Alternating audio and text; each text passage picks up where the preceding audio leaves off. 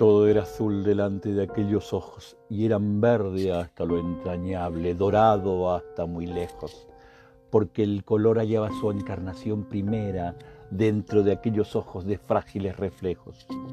Ojos nacientes, luces en una doble esfera. Todo radiaba en torno como un solar de espejos.